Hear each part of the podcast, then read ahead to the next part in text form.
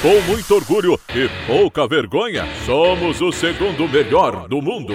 Afinal, primeiro são todos os outros. Estamos falando do que mesmo? De churrasco, pô!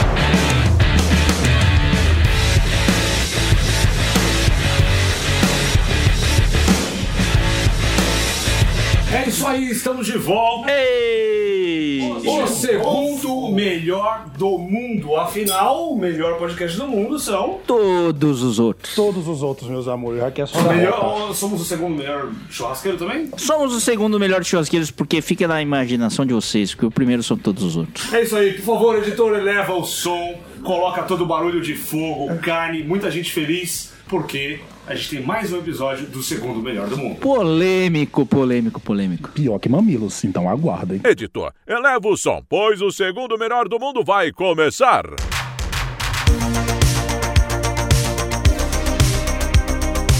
E pro nosso cast de hoje, do meu lado esquerdo está. Eu não sou padeiro, sou Daniel Lee. Mas faz pastel? Faço. Eu, Bruno Salomão, do canal Cansei de Ser Chefe. Olá, miséria. E o nosso convidado, nosso convidado. Vamos falar do nosso convidado especial. Vamos. Tiago Patas trabalha aqui na Barking Crust hoje, atualmente. Coitado, meu Deus. Por que coitado? Falando em coitado, já entrando no tema de hoje.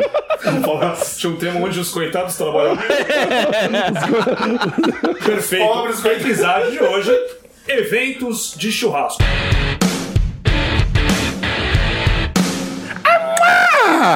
Delicious.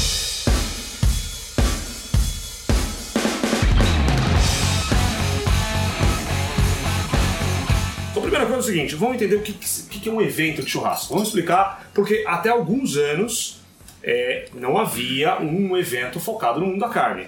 Então, o que, que vocês podem traduzir que são os eventos de churrasco hoje? Depende. Todo evento tem carne. Todo evento tem carne, todo evento tem legumes, todo evento tem tudo. A carne sempre foi foco da culinária brasileira, certo? A culinária como um geral. Mas quando a gente fala de eventos, a gente fala do boom que deu desde o nosso pioneiro evento. Podemos falar pioneiro?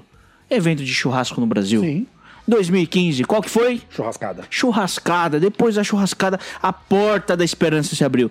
Tudo se abriu, um- o mercado começou a. Sim.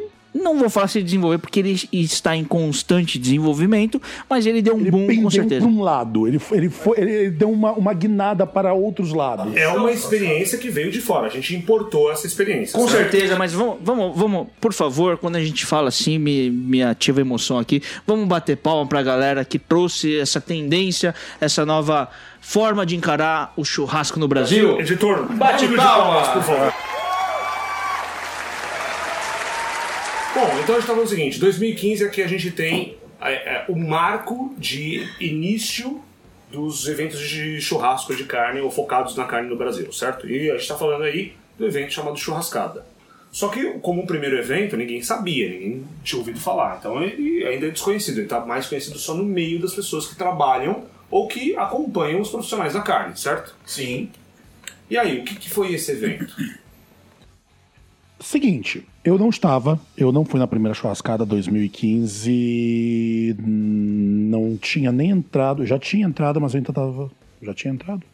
Não, eu tava, eu tava em restaurante ainda, eu tava em restaurante ainda. Se fudendo. Então, então fale você que eu não tenho lugar de, lugar de fala aqui. Basicamente, uma, né, a, a churrascada ela veio, é um marco de fato, como o Samir falou, ah, de formas como a gente entendia a gastronomia em volta da carne.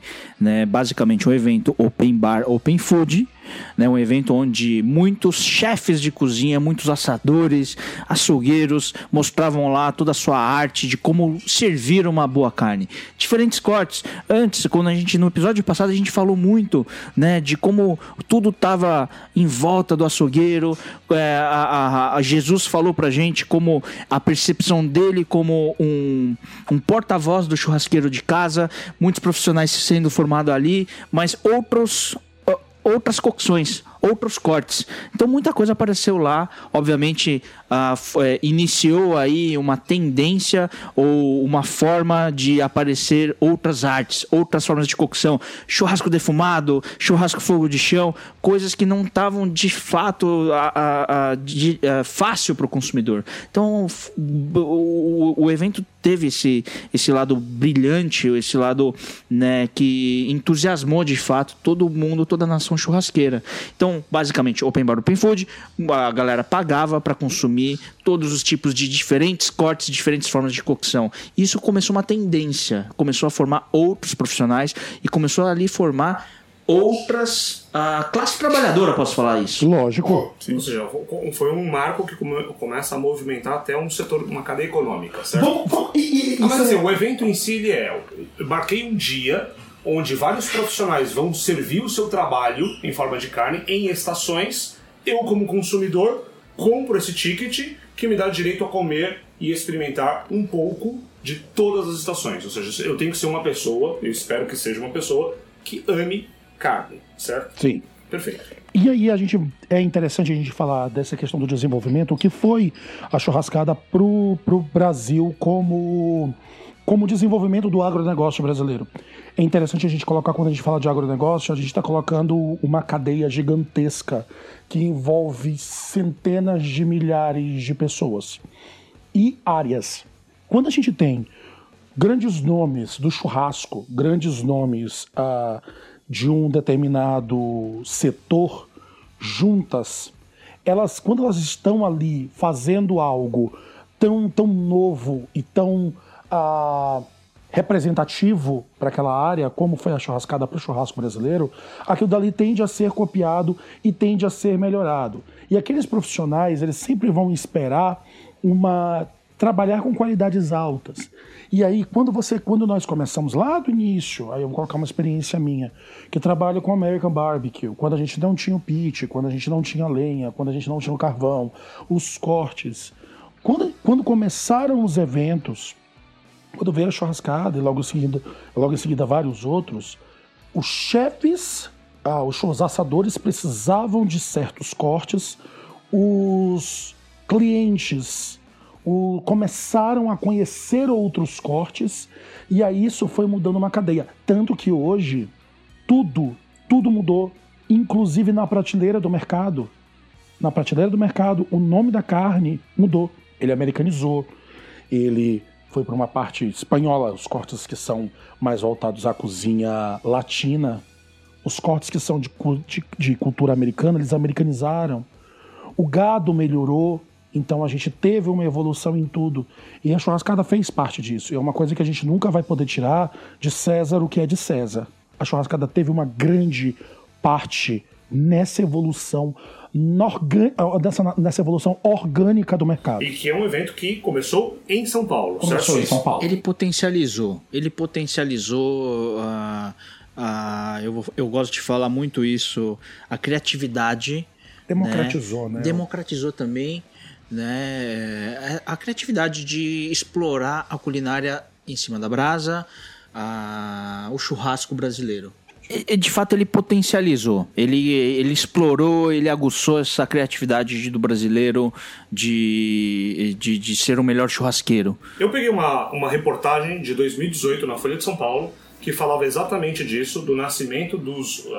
A, a, uma linha de evolução dos eventos de churrasco e uma das pessoas que está entrevistada diz que um marco de 2015, quando começava com aproximadamente 1.300 a 1.500 pessoas, e hoje a gente estava falando de 3 mil pessoas dentro do evento, isso em 2018. Então, eu não consegui um lugar, uma Poxa, fonte muito mais do que, que, que dessas estatísticas oficiais. Porque depois deles, eu ouvi falar do Bárbaros, Meatland e vários outros que inclusive no centro-oeste e no norte do país começaram também, também a ter esse sucesso que estava acontecendo na região sudeste e começaram a ter eventos regionais. Então, eu entendo que hoje um grande evento no Brasil atrai quantas pessoas, mais ou menos? Quando a gente fala de qualidade, vamos falar de. Bom, ainda não vamos falar de, de, de quantidade, né? De qualidade. A gente está falando de quantidade. Mas basicamente hoje, vamos falar que praticamente pré. Antes da pandemia, a gente tinha mais de um evento de churrasco, especificamente churrasco acontecendo no Brasil todo, né? Mas todo evento passava de mil pessoas. Isso é fato. Acontecia. Quer dizer, mais de mil pessoas de norte a sul do Brasil passando um final de semana, um dia inteiro, consumindo churrasco, as mais variadas formas de se fazer churrasco pelo país. E esse evento, obviamente, ele acaba atraindo, como falando de, de lazer, ele atrai músicos, ele atrai Bebidas eh, shows, diferentes. bebidas, carne, temperos, eh, patrocinadores. E tendências, assim como é o salão do automóvel para o ramo de automo automobilismo, né? Os eventos de churrasco era isso, tendências, outras formas de preparo, outros tipos de corte, outros tipos de insumo, equipamentos. Quer dizer, esses eventos, querendo ou não, ajudaram e ajudam bastante a puxar a tendência de mercado. Todas as formas possíveis e imagináveis de se fazer.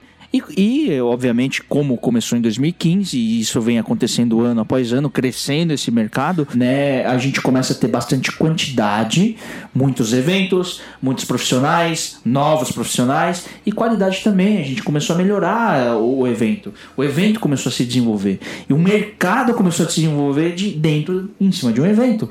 Né? Antes, obviamente, poxa, um evento para atender. Imagina, Samir, duas mil, vamos falar, mil pessoas para atender mil pessoas. Imagina a logística envolvida nisso. Quantos trabalhadores, quantos chefes, quantos colaboradores.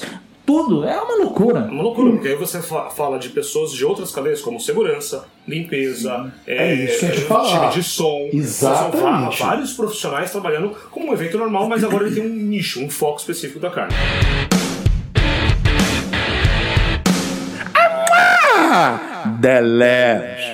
Aí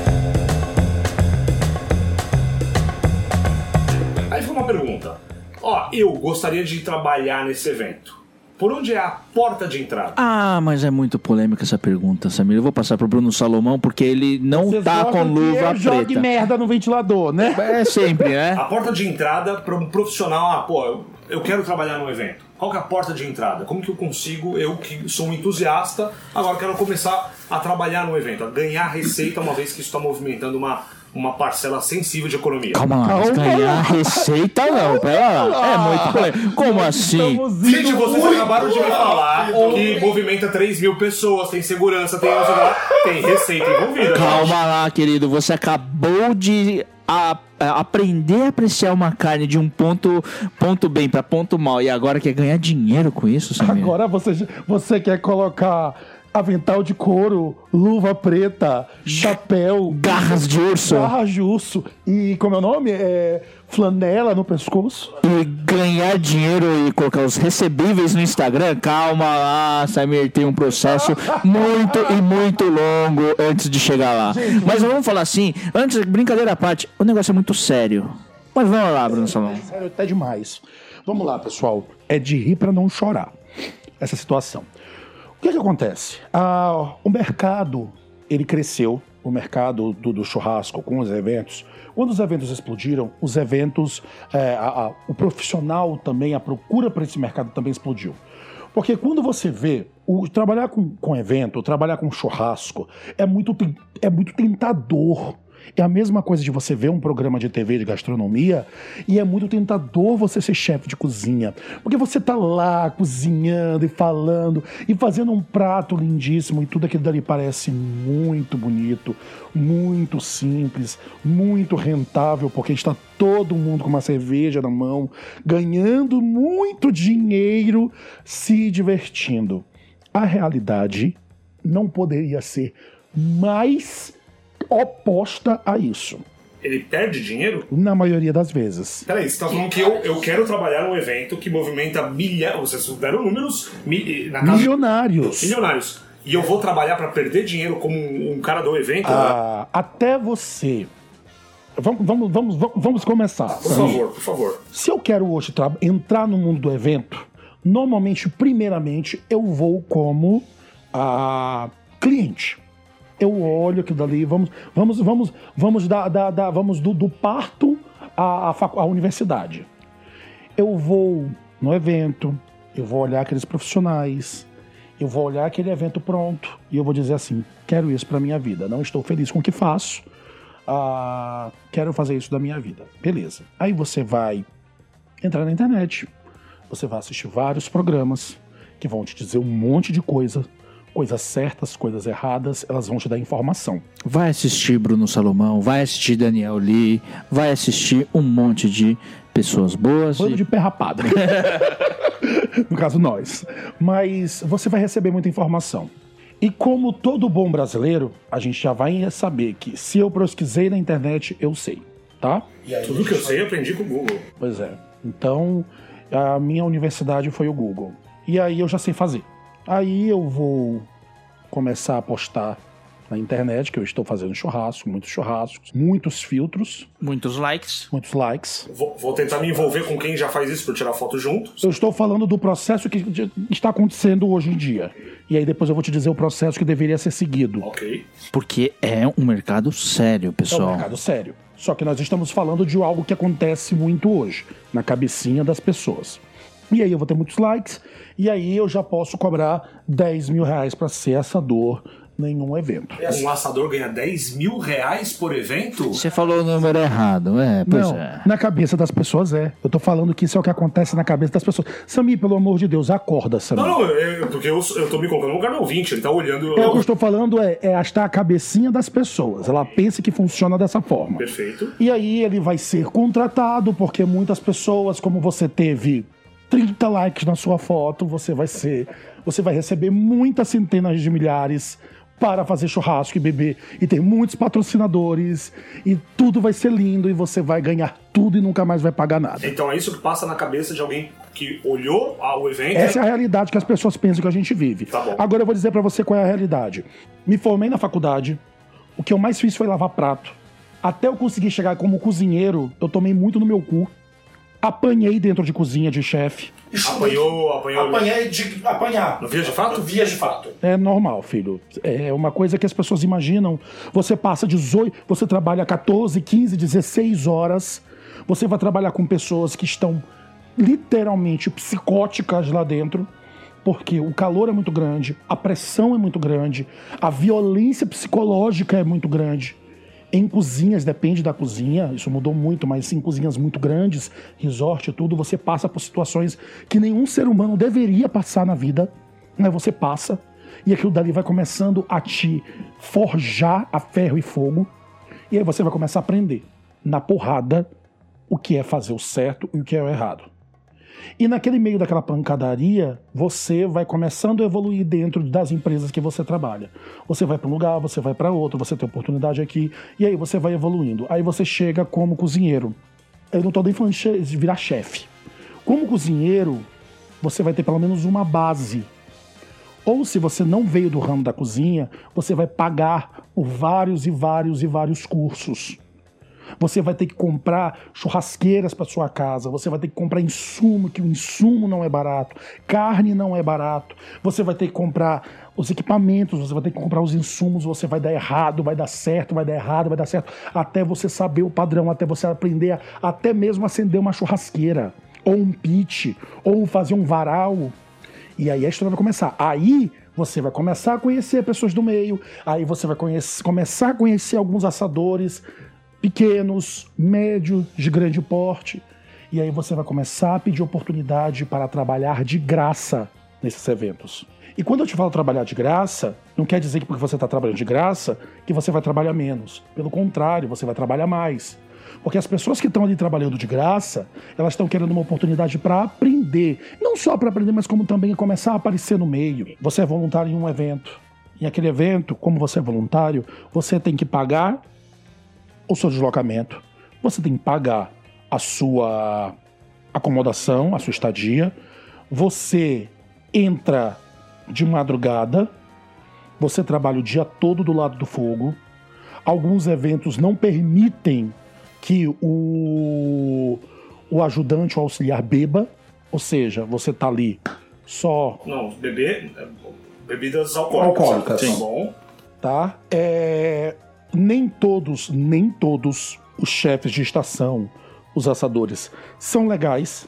Alguns estão lá trabalhando, sendo líderes e trabalhando com você. Outros só estão te explorando. maioria. Ou seja, você entrou com o intuito de aprender, mas não necessariamente você vai Você tirar vai- isso de aprendizado. Isso. certo? Você, o que, que você vai aprender?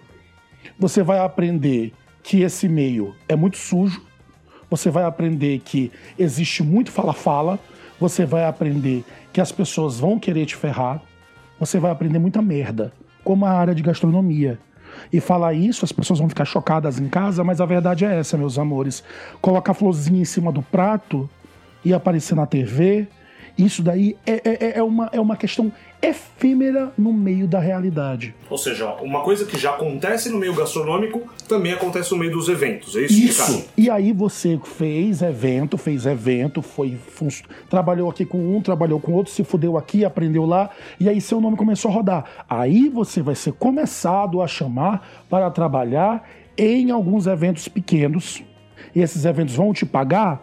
Se te pagarem, é um valor simbólico. No máximo, eles vão te colocar num hotel e pagar a tua gasolina. Ou seja, você é um voluntário, mas você já não tem todos os custos, é isso? Exato. Aí você vai começar a ser chefe de estação.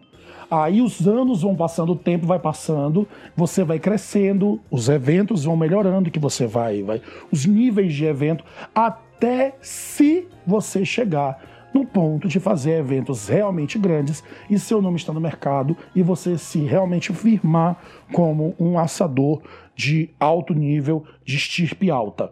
Quantos são desses no Brasil? É, eu entendo que, que ainda há uma, um processo em formação, certo? Porque 2015 pra cá um tempo histórico muito nós temos, sim, é pequeno, mas hoje nós temos pessoas que são convidadas e são, como é que eu posso dizer, são o, o- o que chama público Aham. e tem as pessoas que estão lá para trabalhar e completar um, um- um- um- grupo, Um staff. um staff. É assim que funciona, bem, esse é o mercado.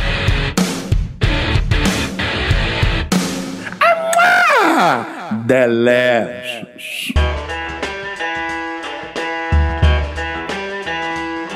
tudo bem. Aí você passou por todo esse calvário. Você agora é um chefe de estação que é convidado por um Isso. evento de grande porte ou médio porte. Isso. Quanto ganha um chefe de estação na média? Aí, aí vai depender do evento que você está fazendo.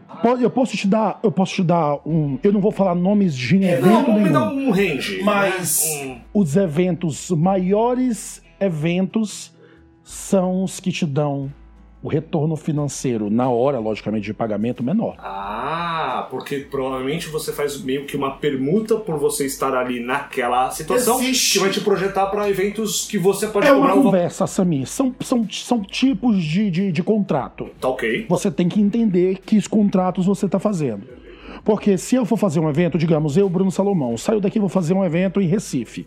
Para fazer um evento em Recife que vai acontecer no sábado o dia inteiro, eu tenho que sair daqui na, eu tenho que sair daqui na quinta-feira. Saindo na quinta-feira, eu chego lá na quinta-feira de noite, eu durmo. Na sexta-feira eu vou receber a minha carne, fazer a minha equipe, porque como eu não estou fora do meu estado, eu tenho que organizar todo um complexo de pessoas, conversar com elas, ver se veio tudo, porque existe um, a- o problema de normalmente não vem o que você pediu, se vem, vem errado, e se veio certo, a qualidade nem sempre é tão boa. Então você tem que ter, você, você tem que ter o E você não escolheu sua equipe de voluntários. Ela Exato. foi te entregue. Você, exato, você está lá a cega. Se aquelas pessoas elas são boas ou se elas estão lá, se elas vão te abandonar no meio do barco, foda-se, é o seu nome que tá em jogo. Você tem que lidar com isso. E aí começa, aí que começa o pau. Perfeito. Titi, como você entrou no- como voluntário? Vamos lá. Você já é um profissional da gastronomia, só pra... Sim.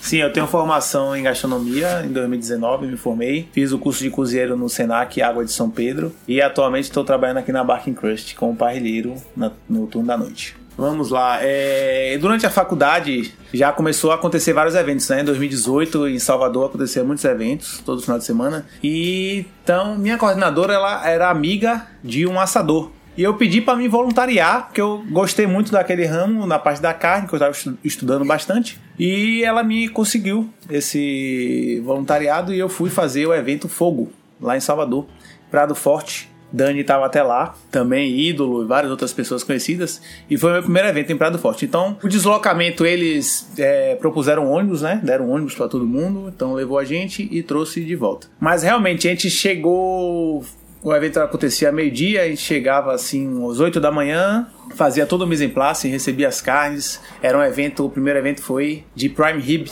então a gente montava um varal bem grande e é fogo nas canelas, né? Como fala. O... Fora o calor de Salvador, né? Exatamente. Praia do Forte, um solzão de verão. Então o chefe explicava a gente o que a gente tinha que fazer e ele ia, ia conversar com os outros chefes, né? As outras estações, e a gente fazia aquilo ali que ele pedia. E realmente trabalha bastante. Tem que beber muita água também devido ao sol. Mas você você só aprende se você quiser. Então você vai, pergunta, passa nas outras estações quando dá tempo, prova ali, prova aqui quando dá. Quando não dá, você fica com fome mesmo, trabalhando. E depois surgiu outros eventos, né? Teve o outro evento do fogo que já foi em Salvador, então não teve deslocamento. Também eu trabalhei na mesma estação. Isso sem ganhar nada, só o transporte. Não, sem você- ganhar nada. Sem ganhar nada. A gente não ganha nada. Voluntário não recebe nenhum valor monetário. Ele Nem só ajuda de custo pra você chegar até o local. Não, certo? se eu tiver que pegar ônibus, eu já eu fiz um o último evento que eu fiz aqui em São Paulo, eu me desloquei, eu gastei 400 reais do meu bolso só para participar desse evento que foram dois dias para aprender com as outras pessoas. Então, é, não, é, voluntário não recebe nenhum real, certo? Mas, mas o que você se propôs de aprendizado voltou de volta? Sim, exatamente. O, o que eu queria realmente era aprender e conhecer as pessoas, né? Conhecer o meio, para ver como é como as pessoas se tratam e tal, quem conhece quem, quem, quem é bom, quem é ruim, e fazer meu trabalho direito. Então, como eu fiz um, traba um bom trabalho, os outros eventos eu já era chamado. Tipo, o chefe daquela estação que trabalhou comigo, ele ligava pra mim, olha, vai ter um evento tal, semana que vem, você pode ir, eu quero você, gostei de você e tal. Aí eu sim, posso, sem problema nenhum. Mas mesmo assim eu não recebia nada, certo? Só recebia o conhecimento, o aprendizado e a confiança da pessoa, né? Então, com aquele chefe já, já começou a confiar em mim, então ele já me ligava pedindo que eu que fosse na, na estação dele. Então já tinha uma confiança e ao todo eu fiz quatro voluntariados três com o mesmo, mesmo chefe e um foi aqui em São Paulo, foi com outra pessoa diferente. Mas na maioria das vezes os chefes não ficam na estação, eles só explicam o que é que você tem que fazer e eles saem, vão passear, principalmente quando tá no final. Eles já saem já pra ficar com os amigos, né, beber um pouco, descontrair e nós ficamos lá recebendo a bucha o dia inteiro no sol. Muitas vezes é num sol muito forte, não tem onde você se esconder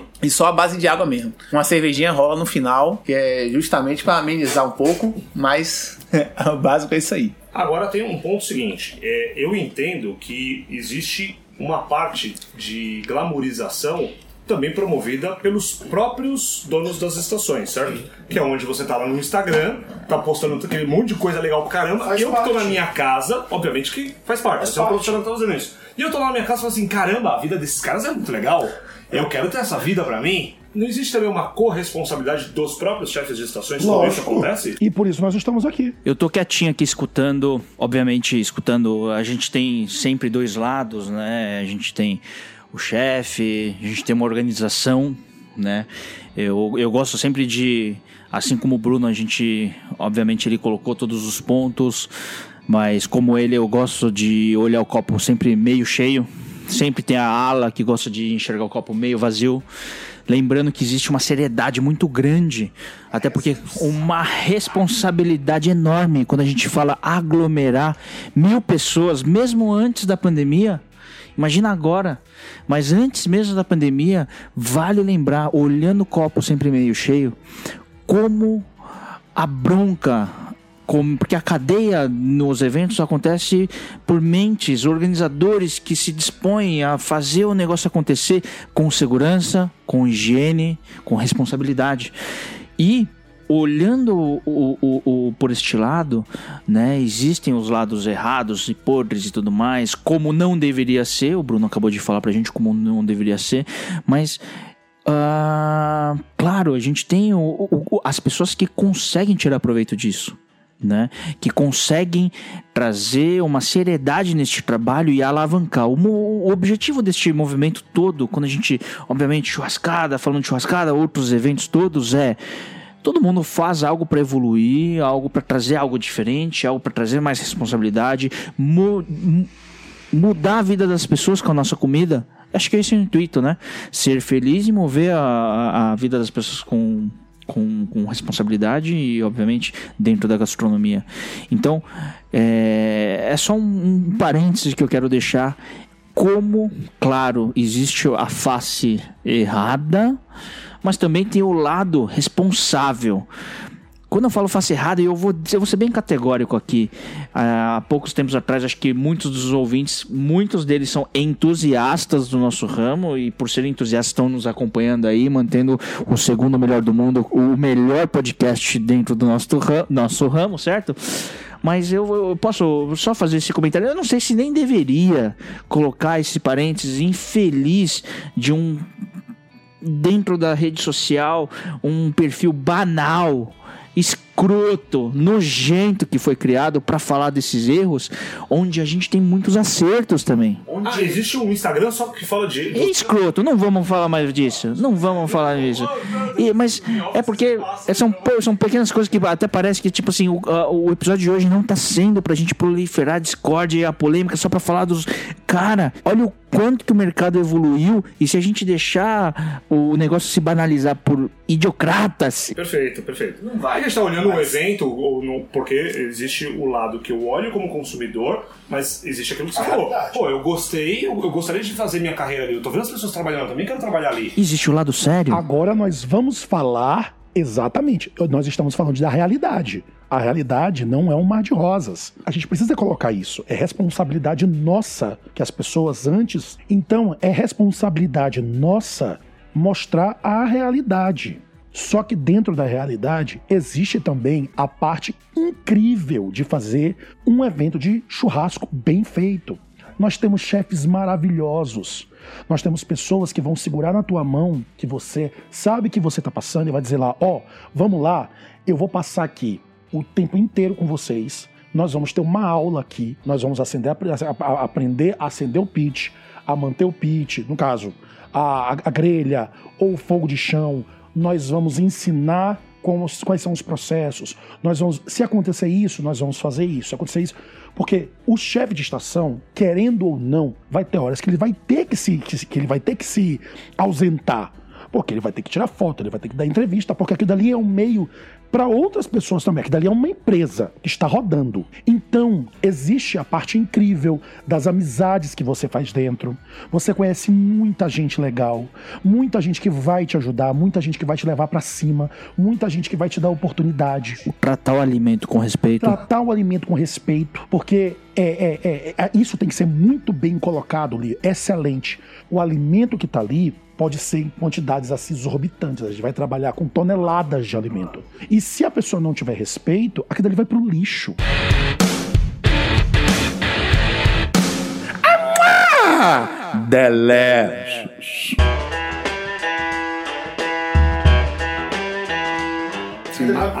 Agora tem uma pergunta que é o seguinte.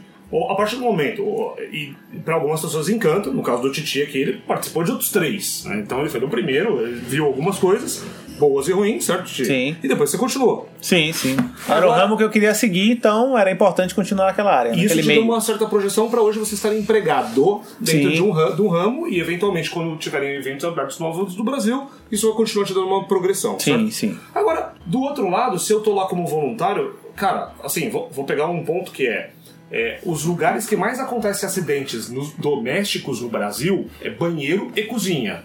Vocês trabalham 100% do tempo onde o ambiente de acidente é altamente propício dentro do setor doméstico. Quando acontece um acidente e vai acontecer com um voluntário, como é que fica isso? Boa pergunta, nem eu sei. Pois é, aí é responsabilidade da, do, do evento. Tá? De cuidar desse cara, de, de, de, Geralmente tem ambulâncias no tem local. Todos os eventos, é, tem obrigação de ter todo um acompanhamento médico ali dentro, exatamente, para caso acontecer algo, não só com os voluntários e o pessoal que está trabalhando, mas também com os clientes. Tá? Mas todos esses eventos também, eles mantêm um padrão de, hoje em dia, mantêm um padrão de segurança e de qualidade muito alto até mesmo qualquer coisa que venha a acontecer, isso repercute de uma forma muito negativa para todo mundo, espirra para todo lado. Mas, Sami, só continuando naquela situação, é, eu não estou dizendo aqui para você que quer mudar de ramo para você não entrar. Eu quero deixar isso muito claro. Os eventos são um poder gigantesco de melhoria de você como profissional, do, do, negócio churrasco, do negócio carne, do negócio gastronomia, de toda uma cadeia financeira do país, mas que ela precisa ser tratada respe com respeito por todas as áreas, porque nós, como, como quando eu falo que nós viemos dos, das catacumbas aí da, da, dos eventos, do início, e hoje já está uma coisa muito, muito mais interessante, em pouquíssimo tempo, mas para que as pessoas também que estejam querendo entrar nesse ramo não se deixem ser usados não se deixem ser humilhado, não se deixe, se dê valor, dê valor ao seu, ao seu trabalho, dê valor ao seu, à, sua participação naquilo dali. Sabe por quê? Exija um retorno, exija conhecimento.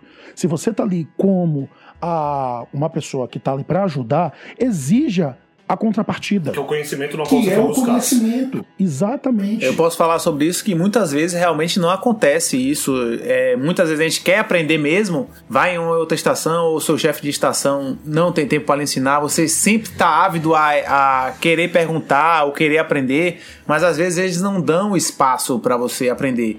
Eu sei que é errado, é, bastante, né? Que a, gente está lá para aprender, para trabalhar para eles, para ver um evento legal, mas às vezes não dão espaço para a gente aprender. É muito difícil isso. E eu, eu, muitas, muitas pessoas ficam com medo de perguntar. Quando a, o chefe da estação não dá espaço, eles ficam com medo de perguntar, entendeu? Então só faz o serviço que é mandado você fazer e acabou. Você fica extenuante no final do dia e você só quer ir para casa tomar um banho e dormir. Não tem mais o que você fazer. Pois é. E isso é uma coisa que tem que ser aniquilada do meio do churrasco, que é o uso indevido do trabalho gratuito de outra pessoa, da boa vontade de outra pessoa. Até porque isso vai para os chefes de estação que estão começando ou já estão no meio há muito tempo. Se aquela pessoa, aquele grupo de pessoas resolver te abandonar, você tá fudido, meu amor você não entra de novo nos eventos. Não, não é por isso não. É porque naquele evento, se os caras te abandonarem lá na hora, o que, que você vai fazer? Ah. O que é que você vai fazer? É só se irritar lá e ir embora, pronto, tá e sozinho. Aí, o cara não tá recebendo, o cara não tem um contrato. Pra ele meter o pé na tua bunda, quem é que vai fazer mais falta? Então, senhoras e senhores, tenham total noção de que ali é uma situação simbiótica. Tem que ser simbiótica. Tem que valer a pena pros dois para as três partes. Agora que a gente entendeu esses bastidores, pergunta direta: dá para viver? De, eu, eu posso ter o meu sustento de eventos? Como churrasco? Com ou sem Covid? Só de evento, é. vamos falar um cenário antes do Covid, vai. Posso, posso, dar, posso falar uma coisa? Como eu, a minha área sempre é, é, é jogar merda no ventilador. Evento de churrasco não é só evento de 10 mil pessoas com nome internacional. Evento de churrasco acontece todos os dias. Em feiras, em feiras de negócio, feiras de agropecuária. Se vocês. E eu conheço profissionais que trabalham com isso e todo dia estão com seu carrinho, colocam no seu trailer e vão seguindo a carreata. Dá para viver. Ele tira o sustento dele e da família Exato. desse trabalho, certo? Agora, viver dos eventos de Instagram, de sou glamuroso, sou bonito, aí, meu bem, é bem complicado. Porque nesses eventos não acontecem todos os dias, não são todos os finais de semana. Na época de chuva, como é que você faz? Agora vamos. Agora a, a pergunta é legal. Num momento de Covid, essa pessoa que vive hoje, tirava o seu sustento de fazer um evento numa feira local, é, eventualmente ele trabalhava num evento maior, mas ele está fazendo, ele está indo para várias cidades, para vários lugares, atendendo pessoas, atendendo requisições de empresas muitas vezes. E aí, o que faz esse profissional? Boa pergunta. Eu acho que acho não, acredito muito que assim como todo mundo deve seguir a sua própria consciência e fazer um negócio legal. Né, a gente está expondo aqui algumas faces de eventos onde ah, pode não parecer tudo glamouroso, mas quem falou que é, tudo é fácil, né? Existem sim eventos bons, existem sim eventos ah, organizados e, e, dignos de, né, de, de, certa forma. A gente pode falar que os grandes aí que estão né, seguindo nessa, se manteram, uh, mantendo, né, se mantiveram durante toda essa fase e continuam fazendo um trabalho digno né, de, de levantar a bandeira do, do mercado da carne. Né? Então, me, com pandemia, sem pandemia, eu acredito que o trabalho uh, idôneo prevalece. Né? O profissional que busca essa idoneidade, né? algo de fato com valor. Com valor, quando a gente fala desde uh, o básico, simples, organiza organização, né? a, algo formal, algo correto, tudo preto no branco, bonitinho, como muitos uma grande maioria dos grandes eventos fazem, né? É, acredito que o profissional ele consiga de alguma forma, né, se manter. Obviamente nessa nesse período de pandemia, zero eventos, não pode se fazer nada, né? Mas o talento em si somado a o trabalho correto, a organização e por aí vai, ele se mantém. Titi, agora que você já é um profissional, né, você está trabalhando, você uhum. voltaria a se voluntariar ou, ou não? Agora você acha que está num ponto de que se você tiver que trabalhar num processo como esse, é mal ou bem remunerado, como o Salomão falou aqui, mas agora como um líder de estação. É, eu acho que como líder de estação é, tem uma importância muito maior né, de você ensinar as outras pessoas que querem seguir no ramo, mas eu me voluntariaria Claro, quando tiver eventos aqui do chefão, Jack Daniels, estamos aí sempre. Já falei pra ele várias já, vezes. A gente já, ele, ele, mandou, ah. ele mandou uma solicitação e fez um jabá aqui pra ele. Ah. ok, mas, mas beleza. É, exatamente. Todo chefe de estação, ele precisa de um sous-chefe, ele precisa de um assistente. Seu assistente também, normalmente, eu vou, eu vou colocar por mim. Hoje, quando eu trabalho aqui no, em São Paulo, que é o meu estado onde eu moro, onde eu tenho já a minha equipe, onde eu posso, onde eu já tenho uma estrutura todos os meus voluntários não são voluntários. Eles têm ajuda de custo em, to em, todos os eventos. Ele tem ajuda de custo. Eu exijo algumas coisas dentro do evento, como ah, algumas regalias que eles podem ter lá dentro. Por quê? É o que eu falo. Se eu não tiver esses caras, a minha parte do evento não sai. Exatamente. Então eu devo a eles o mínimo, o mínimo de respeito. Então, os meus voluntários, aqui aonde eu tenho controle sobre os meus voluntários, quem são, de onde vão, para onde vão, até porque é muito complicado a questão do voluntariado também para chefe de estação em outros lugares quando você não conhece. Não sabe como é o trabalho da pessoa, é. entendeu? é muito é difícil, complicado. realmente. Então, quando você já tem uma equipe e essa equipe já eu já tenho uma estrutura de duas, três pessoas que eu vou levar e assumo mais dois voluntários da minha estação, todo mundo é tratado com respeito, todo mundo é tratado igual. Mas da mesma forma que o cara estudou para saber quem é o Bruno, ah, eu quero, eu quero ser voluntário dele, eu também estudei quem ele é. Porque se o cara já tem um background aí de fazer besteira, de não entregar o trabalho, de, de ficar bêbado, esse cara não trabalha comigo. Porque lembrando, o meu nome dali tá em jogo também. Então isso tem que. Então, quando você for, você que está querendo entrar no ramo, tenha total e absoluta noção de que sua imagem está em jogo. Você tem que se portar como um profissional, porque você, se você quiser ser um profissional, haja como um profissional. Haja como um profissional do meio e trabalhe com dignidade. Se o voluntário fizer merda, a culpa é do chefe da estação, não Exatamente. é do, do voluntário, né?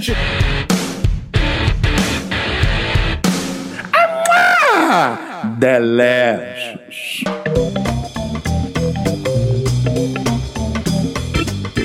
Você que já tem experiência como voluntário, quais as dicas que você daria sobre a sua ótica? De, eu, eu que estou ouvindo esse podcast, eu que ouvi hum. o Instagram dos, né, dos chefes que eu, eu admiro, é, se, quais as dicas que você dá para esse cara no primeiro voluntariado dele? Primeiro, se ele quiser se voluntariar, é só se ele quiser aprender de verdade. Ele não quer nada em troca, ele só quer aprender, só quer o aprendizado. E procurar o aprendizado e conversar com as pessoas. Isso é o mais importante. Procurar o aprendizado e conversar. É o mais importante isso aí, não tem mais nada o que falar. Daniel, alguma dica para o voluntário? Eu acho que não voluntário de qualquer evento, qualquer que seja.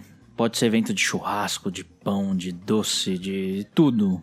Eu existe o, o, o, lado aprendizado, essa é uma moeda de troca riquíssima e fortíssima nos, nos eventos, mas uh, basicamente é hum, saiba para quem. Eu acho que saiba para quem. Acho que a gente consegue através do histórico profissional, Não histórico. Por foto no Instagram. É, pelo histórico, acho que é muito fácil a gente entender o histórico, a bagagem do profissional, porque querendo ou não, eu me coloco na posição do, de voluntariado, é, não querer ser voluntário de qualquer um, né? Querer ser voluntário daquela pessoa, porque me gerou admiração a base, o trabalho, né? O histórico desse profissional. Acho que isso, uh, de fato, é muito rico. É, de novo, eu venho com a ótica de copo meio cheio. Muito importante a gente mostrar a partes do, do, do dos bastidores, mas olhando o copo cheio é muito rico. É muito rico porque eu, eu vejo pelo, pelos próprios atos, eu gosto de analisar as ações, né? Poxa, a gente está em 2020, em 2015, né? Quer dizer, de cinco anos para cá, em 2015 a gente mal falava de defumados e agora a gente tem um mercado próspero em defumação. A gente tem mercados prósperos em todas as áreas e formas de cocção. A gente tem profissionais formando. O que a gente precisa fazer aqui como líderes, né? Hoje, é, é formar mais líderes, voluntários, liderança e por aí vai. É, é mostrar que existe evolução. Existe um caminho a ser trilhado de uma forma com que você consiga evolução. Né? Então, não olhar o copo meio vazio, olhar o copo meio cheio. Perfeito. Então, com isso, a gente. Eu tô cagado, por que, que tu não me pergunta, desgraça? Porque você já deu todas as dicas possíveis e imagináveis. que não. Ah, desculpa, começou Bruno dica, Bruno Salomão. Estudem. Ninguém tem maior obrigação com a sua carreira do que você. Bruno, eu quero trabalhar numa estação. Se você chegar lá não sabendo diferenciar o carvão da lenha, fodeu, meu amigo. Você tá indo lá para aprender, mas você tem que, no mínimo, saber o mínimo. Estude, é a sua carreira, é a carreira que você quer seguir. Estude. Mas é que tá, eu entendo que nem, não necessariamente todo, todo voluntário é da, do ramo da gastronomia. Um, um, entusiasta pode ser voluntário Ele não pode estudar por conta disso? Não, não, só para saber. Desculpa. Mas não tô dizendo estudar, fazer faculdade. Se fizer faculdade, melhor ainda. Mas estude. Porra. Lê um livro, né? Isso, sobre carne. Um Pesquise. Tem YouTube, tem Google, tem Instagram, tem IGTV, tem, sei lá, tem um monte de coisa para você começar a, no mínimo, entender como funcionam as coisas. Logicamente, você não vai chegar lá dando aula, mas, como eu te falei, a, a carreira é sua. Tenha, mostre que, no mínimo, para o chefe de estação, mostre, no mínimo, que você está se empenhando para crescer, para desenvolver. E quando eu falo estudar, eu estou falando de estudar porque a gente esquece, nós colocamos nossa responsabilidade, a responsabilidade do nosso desenvolvimento, da nossa queda em todo mundo, menos na gente. Estude. Dicas de livros. É, falando agora. Por, por favor, te diga. Falando agora aqui, um livro que temos aqui na Barque, que se tiver dúvidas, sempre pegamos ele. É um livro de Harold McGee, Comida e Cozinha. é um livro grande mas tem muitas informações importantes. Quem quiser começar por esse livro é muito bom. É quase uma bíblia esse livro. Né? Exatamente. Quem nunca leu, ele tem um capítulo de ovo lá que é uns 30 páginas é, de ovo. Isso aí.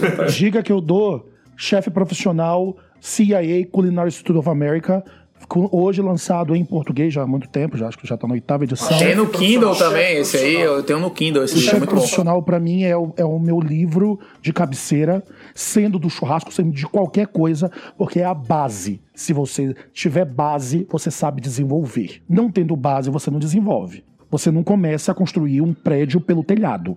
Você começa pela base, pela fundação. A fundação é básica. Chefe Profissional, Editora Senac, é um livro que deve pesar pelo menos uns 10 quilos. O bicho é um monstro.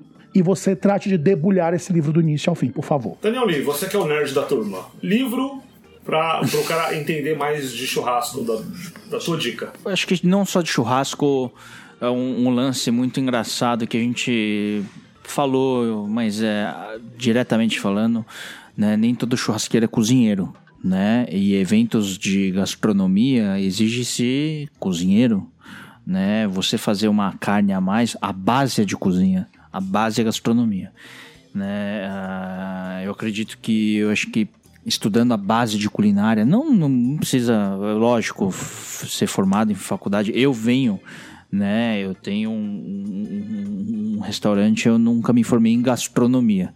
Vim no mercado entusiasta, estudei especificamente carnes, né? Mas a, a base é uma só, então acredito que sim, sempre estudar base para ser cozinheiro e a partir dali você se especializar em brasa, especializar em churrasco nas diferentes formas de cocção. Muito bem, então, senhores, Agora é o seguinte: nosso próximo episódio, para quem ouviu a gente até aqui, a gente vai falar das profissões que rodeiam nesse processo e a gente vai ter outros convidados aqui. Ah, mas é uma área muito bacana. A gente pode falar de vários tipos não, de profissionais.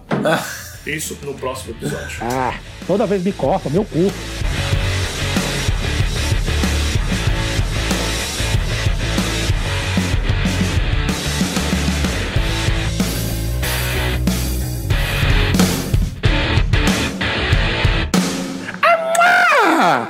Delete.